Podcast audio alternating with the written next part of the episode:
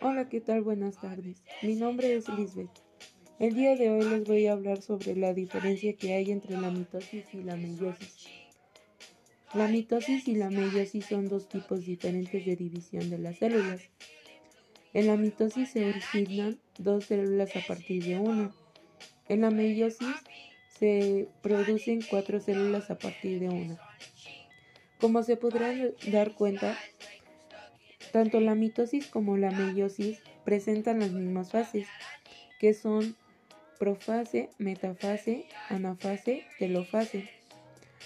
Cada una para su reproducción necesitan de los cromosomas que poseen el ADN. Se producen en células eucariotas. Hay duplicación del ADN en ambas. Presentan cromosomas homólogos ambas.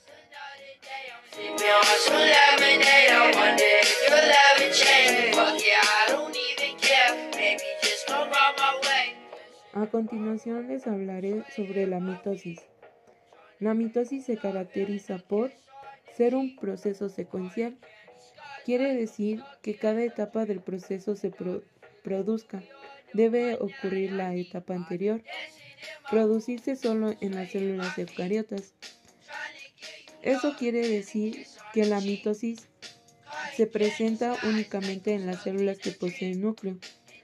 Producir dos células hijas idénticas a partir de una célula madre, que surgen de la mitosis de una célula madre, tienen las mismas funciones y estructuras celulares. Repartir el contenido genético entre las dos células hijas. Cada célula posee las mismas cromosomas de la especie.